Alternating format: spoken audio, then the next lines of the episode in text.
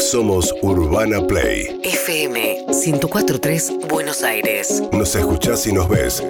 Cuando y donde quieras. YouTube, Spotify. Twitch, App oficial. UrbanaPlayFM.com. .com. Urbana Play 1043. Somos radio en todos los formatos posibles. Ayer a la noche dio una serie de definiciones en un reportaje que enseguida empezamos a recorrer. Es básicamente que yo quiero resolver el problema, no es que me lo quiero sacar de encima como gobierno. Yo les digo a todos los argentinos, miren, yo en mi gobierno el problema, si firmo hoy con el fondo, me lo saqué de encima.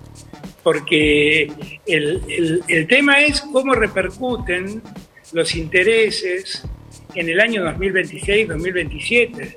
Bueno, yo lo que quiero es, de una vez por todas, llegar a un acuerdo que pueda cumplir.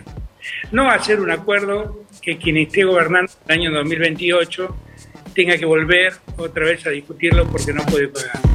Bien, eh, está diciendo que la discusión tiene que ver con los intereses, la sobretasa, vuelve sobre el mismo punto. Alberto Fernández evaluando lo que es la discusión que tuvo, la larga entrevista que tuvo en Roma con Cristalina Georgieva, la titular del Fondo Monetario Internacional.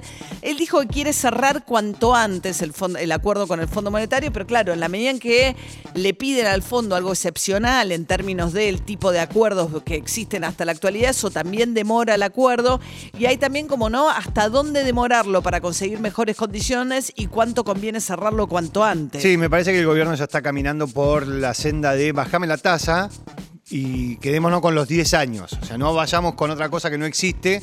Más el, el- argumento este de si en algún momento el Fondo Monetario Internacional modifica los plazos, bueno, déjame entrar en un acuerdo con un más nuevo largo, plazo, más largo. Que quede establecido que en caso de que haya línea de crédito más largas, eh, Argentina podría eventualmente presentarse para que le den un plazo más extenso. Sí, pero el punto de la discusión hoy está en la tasa que le está cobrando a la Argentina. Bueno, y Alberto Fernández dijo que llega con una agenda muy clara. Esta semana arranca con su preocupación por los precios. ¿eh? La disparada de la inflación en el primer cuatrimestre acumula un 17,2% ya, más del do- digamos, más la mitad de lo previsto para todo el año. Y la inflación no baja de 4 a 0 de un día para el otro. Eso tiene una inercia que es muy difícil de frenar. ¿Qué dijo Alberto Fernández? Me preocupa mucho porque es inexplicable. Francamente lo digo, ¿eh? porque eh, sinceramente no hay ninguna razón más que el aumento del consumo para explicar esos aumentos que se dieron en marzo y en abril. Algunos han dicho aprovechemos el momento y han ganado lo que no debieron ganar. Yo celebro que ganen plata, lo que no celebro es que eso se haga a costa de los argentinos y, además tampoco celebro, así que vengo muy decidido a ocuparme del tema precios y a poner un poco las cosas en orden. Yo he intentado el diálogo, he intentado conversar, bueno, vamos a ver, vamos a, mañana a empezar a volver a trabajar, pero esta semana vamos a ir tomando decisiones para que esto pare. Bueno, dijo, intenté el diálogo, como diciendo, se me acabó la paciencia un poco, ¿no? En un contexto, como decíamos, ¿no? De mayor confrontación con la Unión Industrial Argentina, ahora conducida por Funes Rioja, que es el presidente de la COPAL, la Confederación de Alimentos, justamente, que es un poco la voz cantante de las empresas diciendo, no soy yo el que está aumentando, el problema son la cantidad de aumentos que, de impuestos que ustedes me cobran, no es que las empresas somos malas y aumentamos porque sí, el problema son ustedes y no nosotros, ¿no? Sí, Funes Rioja es un abogado laboralista, este, un abogado laboralista de las empresas, que siempre eh, ha estado en contra de los acuerdos de precio históricamente y que siempre ha abogado por una flexibilización de eh, los acuerdos laborales. Eso es con lo que hoy... las leyes laborales. De las leyes laborales, perdón. Eso es lo que hoy tiene enfrente el gobierno nacional. Como interlocutor como frente a esta decisión en la que arranca la ley de góndolas a tener los supermercados de grandes superficies, tienen que adaptar sus góndolas para hacer lugar a las pymes, un 25% por lo menos, y tienen que limitar, hay dos, dos empresas que son las que tienen la mayor cantidad de marcas de productos de limpieza y de productos de alimentos procesados. Bueno, esas empresas que ocupan hoy casi todas las góndolas van a tener que estar agotadas, eh, acotadas, porque no importa que sean de distintas marcas, si es la misma empresa, pasa con las cervezas. Claro. Todas las marcas son de una única empresa. Entonces tienen que darle lugar a las pymes para que también ofrezcan sus productos. Supuestamente eso generaría otro tipo de competencia.